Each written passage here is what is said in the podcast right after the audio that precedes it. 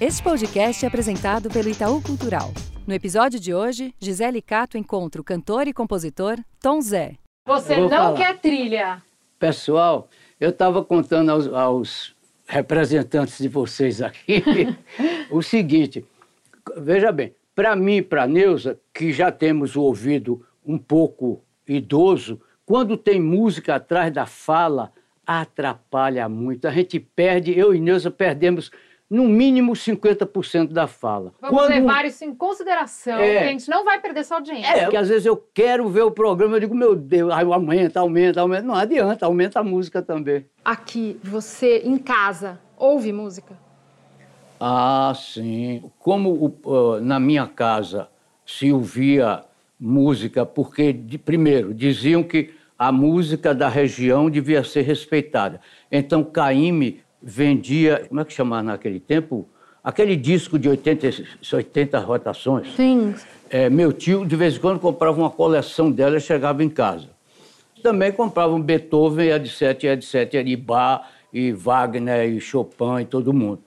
E então, quando eu descobri música clássica, eu fiquei apaixonado. Mas teve uma época, é bom falar isso, que eu também me, me, me apaixonava por música popular. Primeiro em geral, depois em particular, porque depois de 58 apareceu João Gilberto. João Gilberto foi uma coisa, foi um choque, foi um tiro numa época. Parte 1. Nascimento do Zero. Na ZYD8, Rádio Excelsior da Bahia, um dia tocou aquela coisa que paralisou a gente no ar e no espaço. Não existia lugar para vender disco, que você sai hoje e vai comprar logo. Eu- aí você fica com a rádio ligada o dia todo. Esperando. Para a hora que repetir aquela coisa indescritível. Aí, quando você acabava de ouvir a segunda vez, você começava a ligar para os amigos. Aí eles diziam, fulano ouviu e me ligou, ciclano ouviu. Na terceira vez, fulano chegou do Rio e sabe a levada. Aí Ah. todo mundo fazia fila na porta para ver a levada. Tcham, tcham, tcham, tcham. ah, se vocês quiserem cappuccino, Encontrar Tom Zé tem todos os motivos para dar muito nervoso. você acha que com vocês eu vou fazer? O cara é um gigante. Gênio máximo, gênio raro. Perguntar o quê? Na primeira vez que eu esbocei um roteiro nesse sentido, eu escrevi a pergunta e já arriscava na sequência. O Tom Zé já falou tudo, né, sobre a turma do tropicalismo. Ave, minha juventude. Já contou mil vezes sobre como o David Byrne ouviu o disco estudando samba e aquilo mudou sua vida. Enfim, ele protagoniza histórias incríveis e sabe contar cada uma delas de um jeito delicioso. Mas encontrar o Tom Zé não dá nervoso, não. Uma- Não por falta de noção minha dessa grandeza, Pode dar penada, viu, irmão? mas porque o gênio, ainda por cima, é generoso. Do tipo doce, do tipo que abraça, acolhe. Dá até para esquecer, em alguns momentos, né, claro, do tanto que ele representa e faz. O Tom Zé vira aquele cara que a gente esbarra pelo bairro. E aqui eu falo com todo mundo. Um encontro com ele é amoroso. Sim, meu amigo Tom Zé, escute que eu vou lhe dizer. Estou fazendo uma canção para cantar com você. Que bom que você gosta tanto de ouvir as coisas. Claro, André. Porque o pessoal da Bahia é tão conversador. Ah, é isso que é o mais legal, né? Principalmente quem aprendeu com o povo da roça a falar como compensação por não saber ler. Claro. O, E é o porque Euclides é da Cunha disse que é isso. Bom, agora está uma época na face da Terra que cada compositor tem seu estúdio praticamente. E Daniel da, e minha banda a gente grava aqui até a hora que pode fazer barulho, porque aqui é um prédio. E então, quando vai gravar a voz, às vezes eu fico aqui, para a voz sair mais bem gravada, eu fico aqui sozinho, dias e dias, enquanto eles aprontam outras coisas, botando voz que ele me ensinou como é que bota a voz. Mas o que eu preparei para você foi que quando eu fiz o disco Tropicália Lixo Lógico, além de estudar um assunto como nos outros eu estudava, isso veio com um investimento que eu fiz a partir de 1900, quando Caetano fez o último show antes de ir para a Inglaterra, que ele estava preso, foi em 1969.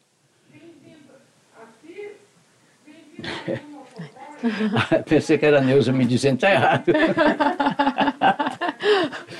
Bom, eu li em 1900 Arthur Clarke, que escreve ficção científica e que é uma maravilha de escritor. E quando eu fui fazer esse disco, eu fiz por causa de uma coisa de Arthur Clarke que eu li que eu não sabia. Ele disse assim: quando o, a civilização árabe invadiu Portugal e Espanha, a Península Ibérica, no século VII, se o Charles Martel não tivesse impedido a ida da, da, da invasão árabe para toda a Europa, e então toda a Europa tivesse tomado conhecimento da cultura que estava naquele tempo, os árabes tinham uma medicina muito sofisticada, uma arquitetura maravilhosa, arquitetura é orgulho da que, da, que foram os invasores que fizeram, é, matemática e tal, e estavam divulgando uma coisa inacreditável. No século VII, depois de Cristo, estavam divulgando a invenção do zero. Eu disse o zero. O zero veio surgir na história da humanidade agora. Que zerinho preguiçoso, desgraçado. Então, como é que existiu a civilização babilônica, a civilização egípcia, a civilização entre rios, a greco-romana? E então, Arthur Clarke diz: nós estaríamos indo agora se a invasão tivesse ido para toda a Europa, nós estaríamos agora para as estrelas mais próximas. Eu tomei um susto, porque eu sabia a diferença de ir à Lua para ir às estrelas mais próximas, 7, 8, 10 mil anos-luz. A Lua, três ou quatro dias, ou cinco ou seis dias. Aqui era preciso já ter coisas que, que não se inventou ainda. Uhum. Eu fiquei estremecido. E aí comecei a estudar isso. E aí eu vi que minha história e a história do tropicalismo tinha a ver com isso também. E aí nasceu a sua teoria do lixo Aí lógico. depois a, apareceu a teoria do lixo lógico. No disco do Sinatra, a viagem começa no século VIII, quando o zero invadiu nossos avós. Mas voltamos aos anos 60. Era urgente sair da tunda, levar a gente para a segunda revolução industrial.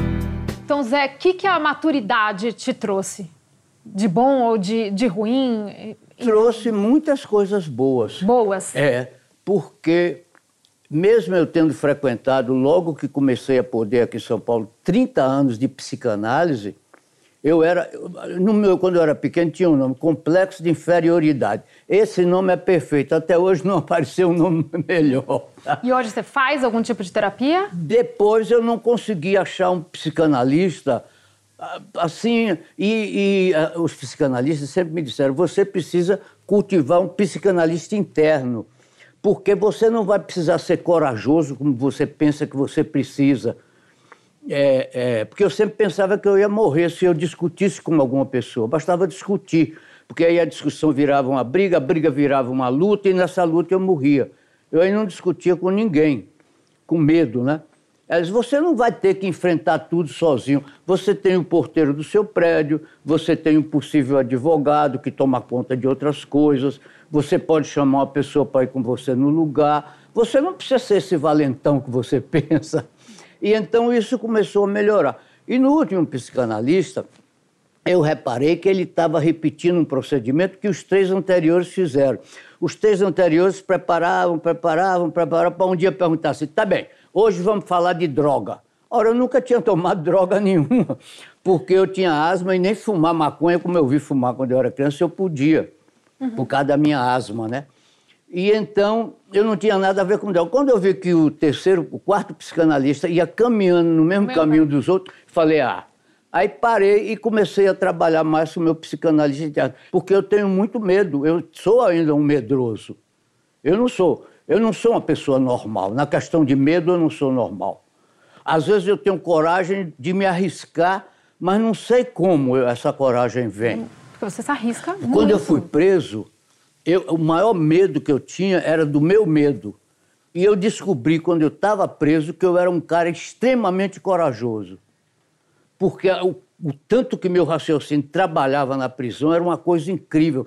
Várias coisas que, pelo cheiro, pelo clima, pelo tempo que estava passando, pelas condições, eu, eu induzi, todas deram certo. Aqui já pode ir vendo os quadros. A gente está vendo numa certa direção. Tá. Aqui diz, deixa eu pôr os óculos, que a Tropicália foi o braço cantado do pensamento que levou o Brasil da Idade Média, que vivíamos em 1969, 68, 69, quando foi fundado o Tropicalismo, para a segunda Revolução Industrial. A segunda revolução industrial, mais ou menos, foi processamento de dados, o mosaico da TV, tudo daquele. É... Ah, só chamando. Neuza, o, o homem do Canadá que escreveu o livro a Mídia. O, o, o... que ela disse? Marshall McLuhan. Marshall McLuhan, mosaico da TV, que disse que a TV era, era um, um, mosaico, um, uma, que o, o meio era a, a mídia.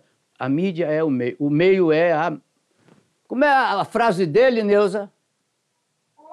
O meio é a mídia, como é? O meio é a mensagem. O meio é a mensagem. A mídia é a mensagem. Que a televisão era outro tipo de mensagem, que é a mídia da comunicação do camarada conversando com você em sua casa. E o Kennedy ganhou a eleição por causa disso por Mudou causa jogo. da Mudou mídia que tinha mudado e eles o meio é a mensagem, a mídia é a mensagem que Décio Pinhatari traduziu, escreveu muito. Então estava também o mosaico da TV, o cartaz, depois o sistema nervoso da indústria, porque Décio dizia que a, a, a indústria não fabricava mais para durar, fabricava agora como sistema nervoso. Agora realmente tudo que a gente compra, quando quebra um pedacinho tem que comprar outra. Eu tenho uma geladeira aqui em casa que foi do casamento de Gilberto Gil em 1965, 66, quando ele casou com a filha de Caíme. Ele vendeu a geladeira, eu comprei por 200 reais, está aí até hoje. Então, isso foi a coisa que passou a ser da intimidade do brasileiro e quando o tropicalismo trouxe o tipo de procedimento e de, e de maneira de fazer música que trouxe.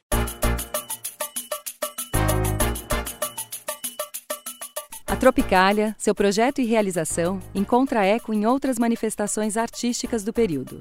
No cinema, com Glauber Rocha, no teatro do Grupo Oficina, na nova música popular, criada pelo Grupo Reunido em torno de Caetano Veloso e Gilberto Gil. Trecho da Enciclopédia Itaú Cultural.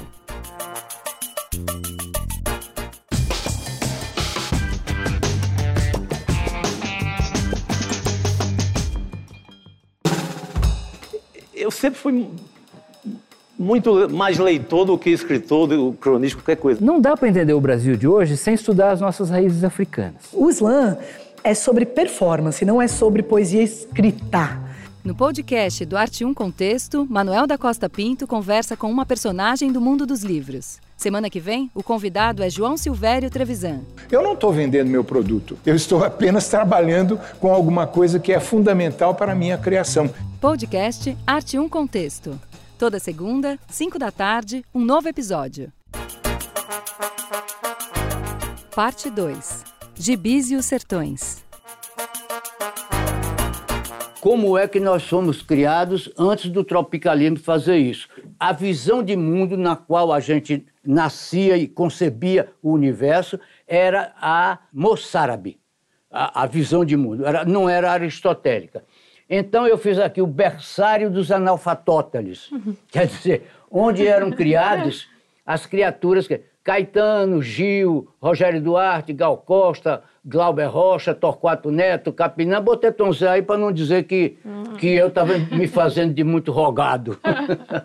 e aqui, a banca de preceptores babás, a gente era ensinado pela empregada ma- maior da casa, a- uma casa de burguês tinha muito empregado naquele tempo. O empregado do quintal, o empregado da copa, e cada pessoa dessa vinha da roça e não era alfabetizada. Então a gente só tinha com ela uma relação com o moçárabe que ela sabia. Aqui tem uma coisa que é a, a excitação instalada agora pela classe artística toda daqueles anos 60. É, todas essas pessoas estavam numa excitação muito grande, dizendo que era preciso o Brasil fazer um esforço interior é, para criar um tipo de arte que fosse mais vigoroso, mais explosivo e tal. A impressão que eu tenho é que esse, esse, isso serviu de um tiro na cabeça de Gil e Caetano, porque eles tinham coisa que os outros não tinham. Quando... Eles tinham, eles tinham, eles estavam crescendo aqui com todas essas referências. Certo, é. Né? É. Quando essa pressão aqui no Sul deu, os outros não tinham uma outra, uma outra cultura para dizer que diabo, minha cabeça está sentindo essa angústia e não explode. Na Gil, explodiu do hipotálamo para o córtex. Ele aí aprende, eh, começaram a ver o Brasil com dois ângulos de visão, a visão moçárabe e a visão aristotélica. Ora, isto cria maior eh, capacidade de observação. A tese é essa. É, o lançamento do Tropicália foi um- uma verdadeira festa, pelo menos no lado das revistas, né? Que saiu na capa. Aqui eu não tô nu, tô vestido com a calcinha. Aqui a calcinha. Porque a gente, a gente ganhou o prêmio com essa capa. Isso. Ah, você trabalhava lá. A gente ganhou o prêmio com essa capa, foi demais. Essa Eu calcinha, cadê a calcinha que, eu, fui- que eu vesti? A calcinha foi preciso comprar na feira. Foi, porque eu não podia tomar emprestado as moças que estavam lá, que elas iam ficar com vergonha de, Aqui, de tirar uma calcinha para me emprestar. E a calcinha era para menina de 12 anos, para caber no meu. Eu lembro, mas na ó. minha ossatura, quase que arranca os Ó, ossos ó, fora. então, né? Mas ficou, ficou muito linda essa capa.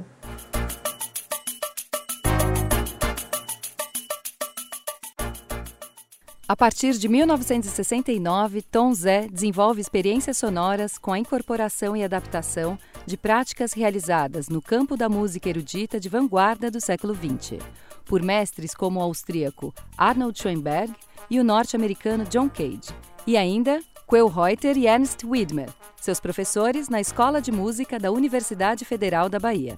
Trecho da Enciclopédia Itaú Cultural.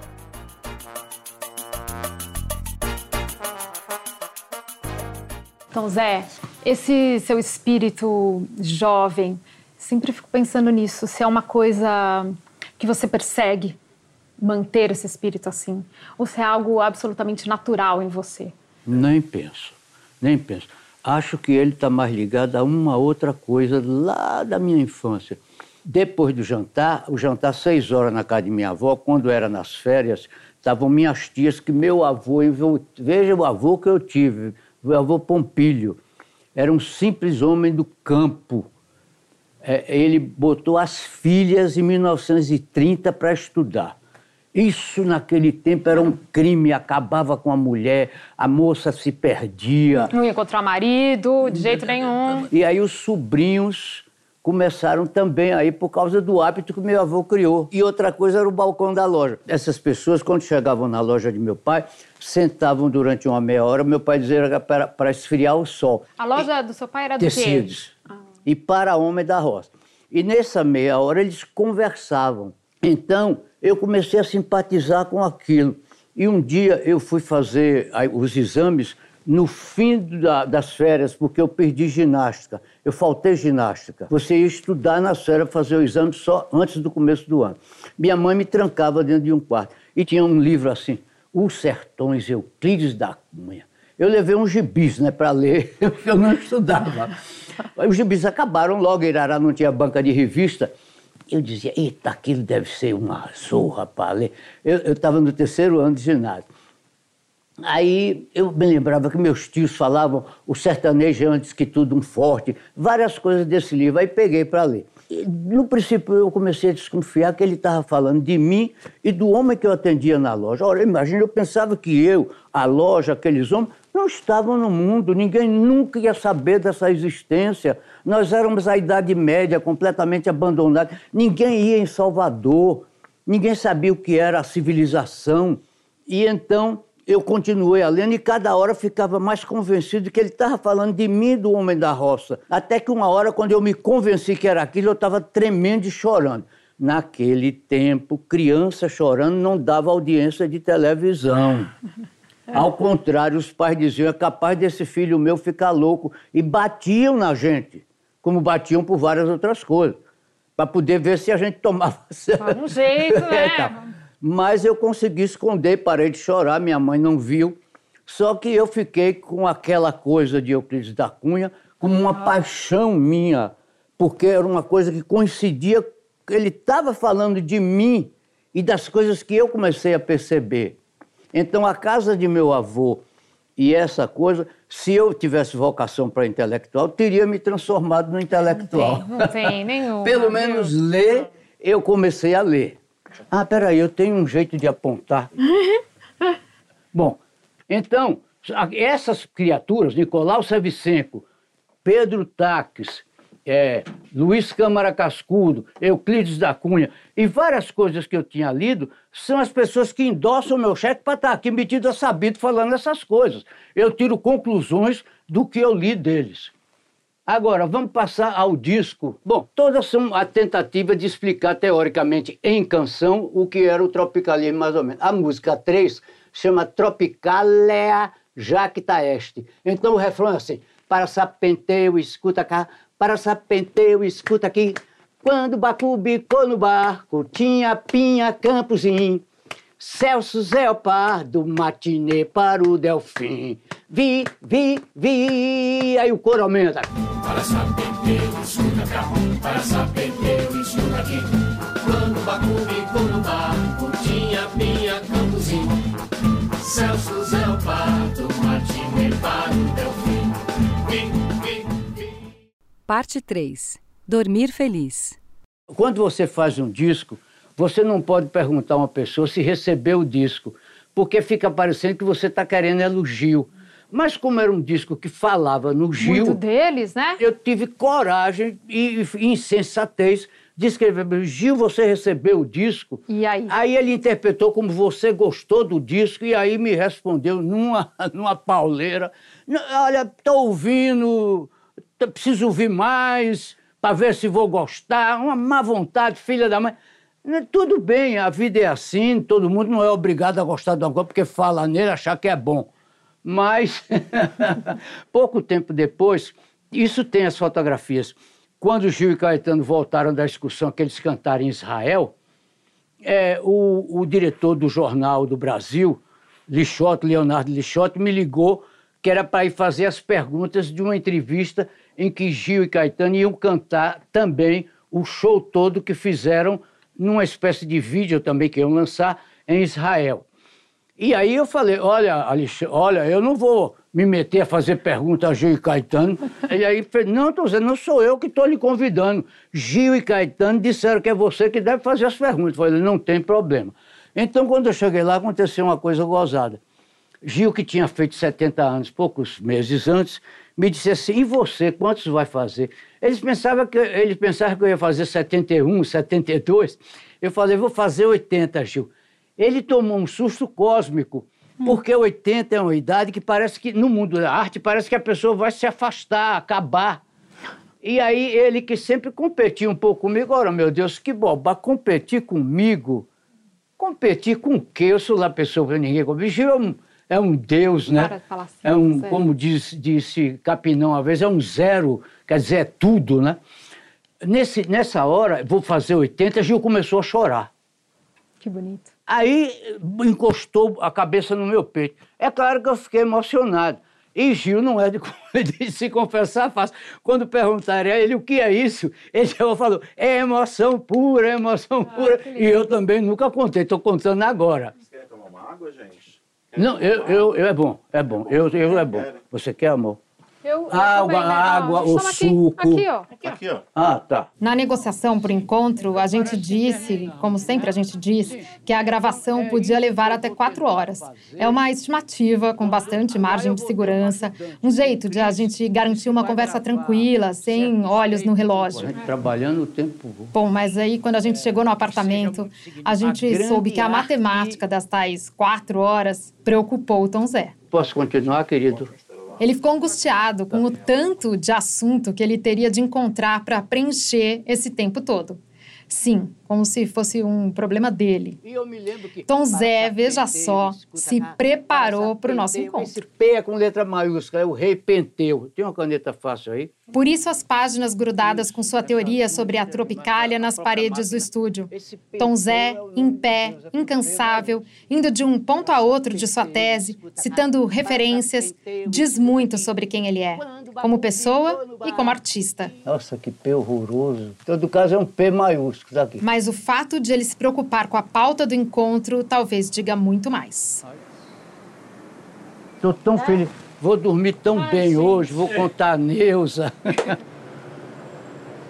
Então, Zé, as pessoas falam tanto da sua relação aqui com o bairro, com Perdizes, é, né?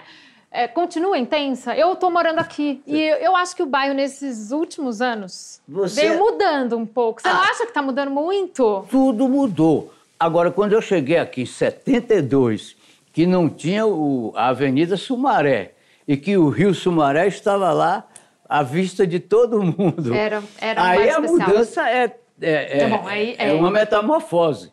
Mas você ainda gosta muito do bairro. Sim, porque, veja bem, ó, esses prédios e essa padaria são uma espécie de comunidade, de cidade do interior. Então, a Neuza costuma dizer que são amigos de infância. Olhou para mim, eu dou risada, começo a conversar. Que demais. e você tem a Neuza. Ah, a Neuza não, te dá aí- uma cumplicidade Ah. e, um, e te ajuda. Aí é outra coisa, ajuda, ajuda muito. Que Neuza- cumplicidade é essa? Bom, por Zé? exemplo, Como é que se eu estou com a ideia de fazer uma música. Aí mostro a ela o rascunho. Se ela aprova, eu continuo. Às vezes ela diz, joga isso fora que isso não é digno de você. Ela usa essa expressão mesmo. Isso não é digno de você. Eu rasgo e jogo fora. É para ela que você mostra. É, Sim, ela é a primeira te pessoa que essa- vê antes de eu fazer. É claro que às vezes aquela ideia pode aparecer com, outro, ah, com outros elementos constituintes. Aí eu torno a mostrar ela. Às vezes ela nem identifica que é a antiga. Ela diz, trabalhe nisso. Na verdade, Neuza é a pessoa culta daqui de casa. Eu gosto de cultura, mas eu não sou culto. Então, quando uma pessoa me perguntava sobre diretores, a coisa agora dos anos 20 atrás, agora, eu ligava para a Neuza assim, dizia, Neuza, tal pessoa. Ela aí, tacatá, tacatá, tacatá, tacatá, tacatá, desligava o telefone e estava pronto para dar entrevista. então, ela é a pessoa culta daqui de casa. É uma maravilha um casamento desse.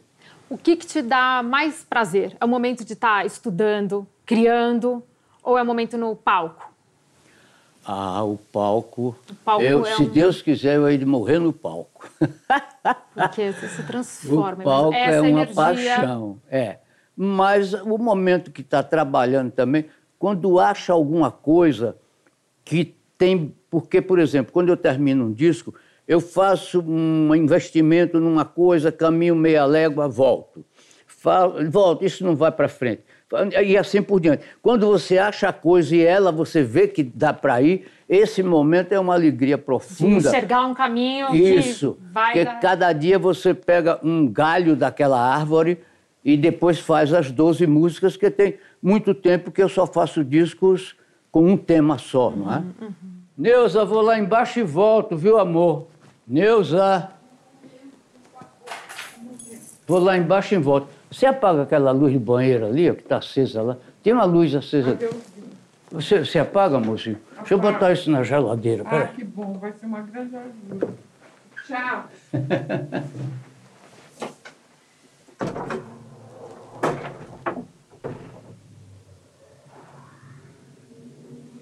O gravador, o, o elevador agora tem um aparelho que grava quem está dentro.